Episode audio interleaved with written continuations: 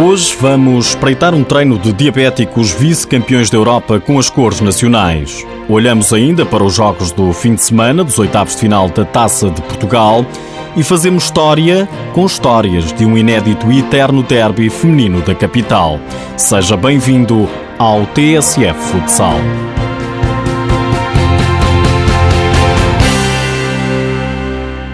Meu nome é Carlos Neves, uh, tenho 28 anos, sou diabético tipo 1. Sou o Manuel, tenho 23 anos, tenho diabetes há 8 anos. Chamo-me Bernardo Rodrigues, tenho 20 anos, que fazemos parte da Seleção Nacional de Diabéticos e fomos à Croácia, eu também fui. A Seleção Nacional de Jovens Diabéticos foi à Croácia sagrar-se recentemente vice-campeã da Europa. Prepara-se agora para mais um jogo de treino. São quase 10 da manhã. Estamos na margem sul, em Arrentela, no Conselho do Seixal. Entramos no balneário. Os jogadores ajeitam canetas com insulina para injetar no corpo. Antes do jogo começar, convém medir a glicémia, como se faz normalmente noutras ocasiões. Depois, se for preciso, reforçar com hidratos de carbono, com comida. Eh, se, não, se for preciso, também fazer uns ajustes na quantidade de insulina, mas de resto não tem qualquer tipo de limitações. Eh, eu, por exemplo, no mínimo 4 a 5 vezes tenho que fazer eh, pequeno almoço, almoço, lanche. Sim, essencialmente é as refeições. Bernardo e Manuel encaminham-se agora para a quadra, saúdam o adversário, vão treinar frente à equipa de futsal do Seixal.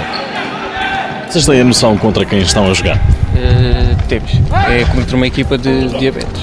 E sabia que hum, que eles têm alguma restrição? Pois, por têm... acaso estava, estava aqui com, com, dúvidas. Carlos Neves, diabético, explica que não há que ter problemas. Não há qualquer tipo de restrição para jogar futsal. Não, é preciso apenas ter um bocadinho mais de atenção às glicémias que temos antes, durante e depois do, dos treinos, normalmente, e dos jogos.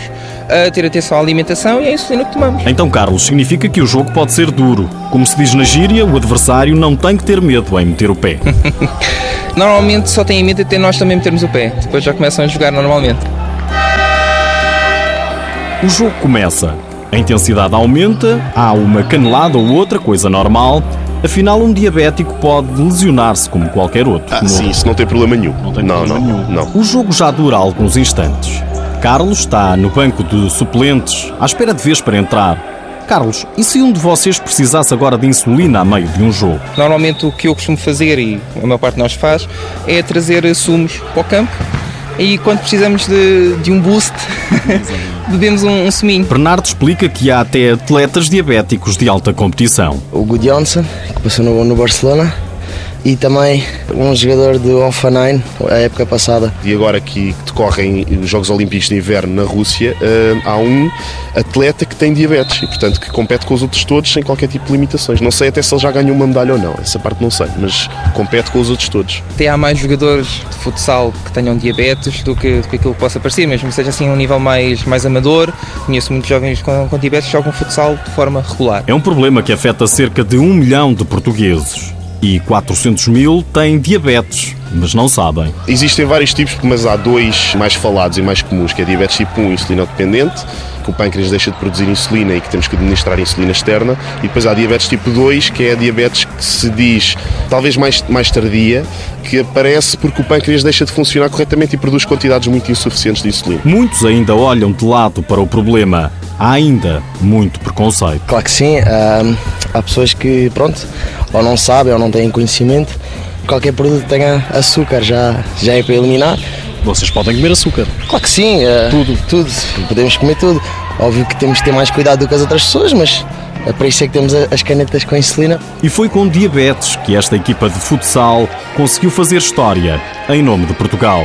São vice-campeões da Europa.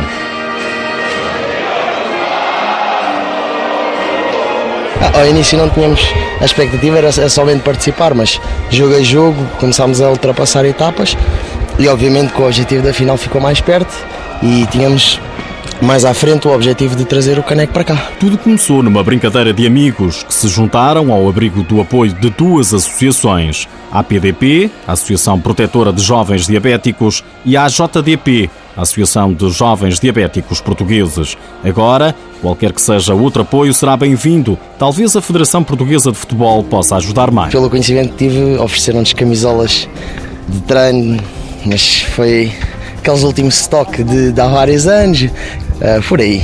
Nós estamos aqui, não, não estamos à espera de apoio, estamos, estamos para praticar uh, o desporto e divertir-nos entre todos. Continuem, Bernardo, continuem.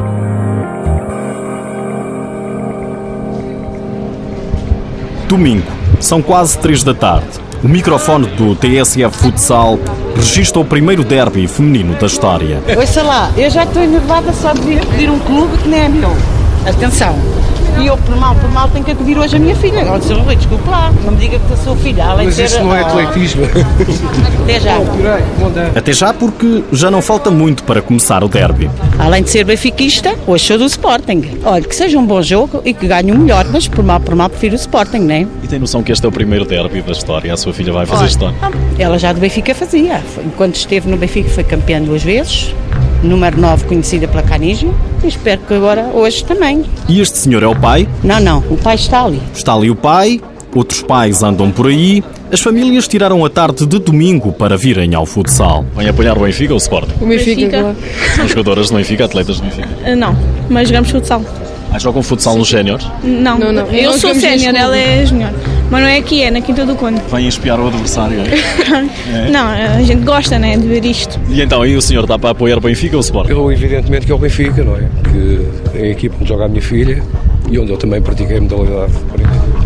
Ups, não empurrem. Está a chegar cada vez mais gente. Impressionante. Há jogos dos séniores com muito menos pessoas. Dentro do Pavilhão da Luz estão perto de mil espectadores. Hoje vem a família completa. Não, não, não. Não, não, não. São separados? É tudo separado. Somos conhecidos, mas separados. E vêm apoiar quem? Os dois. Porque uns são do Benfica hoje. A minha mulher é do Benfica, eu sou do Sporting. E então apoiamos os dois. Vêm fazer história. Este é o primeiro derby da história. Ah, é? É Deve ser, não não sabia, não fazia ideia. Antes não. Ah, para mim é novidade. É que o Sporting tem equipa há pouco mais de seis meses. O Benfica já tem há seis anos. Em jogo está o primeiro lugar. À entrada para esta jornada, o Benfica era primeiro, o Sporting segundo, com menos três pontos. Nas bancadas, as claques não faltam à festa.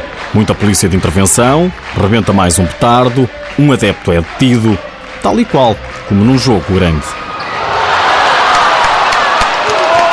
O Benfica marcou primeiro, voltou a marcar, o Sporting ainda reduziu, mas as águias voaram mais alto, impondo uma goleada às Leoas por 5 bolas a uma. A treinadora encarnada, Sandra Dias, diz que é uma vitória que assenta bem. Sim, para aquilo que todos puderam ver e constatar, fomos a equipa que marcou 5 golos e sofremos um. Se era um marco importante e histórico este derby, claro que o resultado também fica na história e felizmente para o nosso lado. A treinadora do Sporting, Vera Betancourt, destaca a festa. Estava muita gente, mais gente do que muitas vezes em jogos eh, da primeira divisão dos séniores. Portanto, isto é fantástico, é muito bom, não é? Essa parte eu acho que foi um sucesso, 100%. Eh, a parte esportiva, eh, tentámos, dentro das nossas possibilidades e, e das nossas condições, contrariar o favoritismo da, da equipa adversária. Houve momentos em que conseguimos, outros não tão bem. Acho que 5-1 é demasiado. Com este resultado, as meninas do Sporting foram alcançadas pelos Leões de Porto Salvo. E mesmo com mais um jogo, estão agora a três pontos do líder Benfica.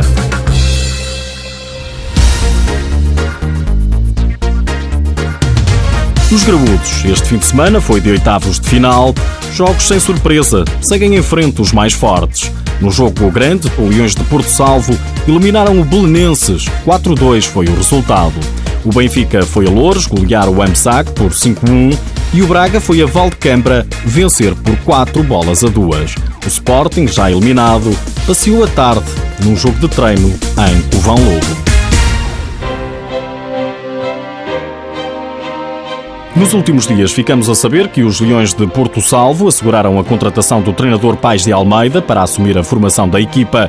Lá por fora, em Espanha, o Inter Movistar de Ricardinho e de Cardinal prossegue a caminhada triunfante no campeonato.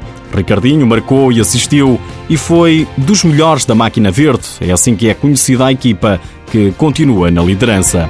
Ah, antes de me ir embora, sabia que a presente edição da Taça de Portugal até agora tem uma média de quase 8 golos por jogo?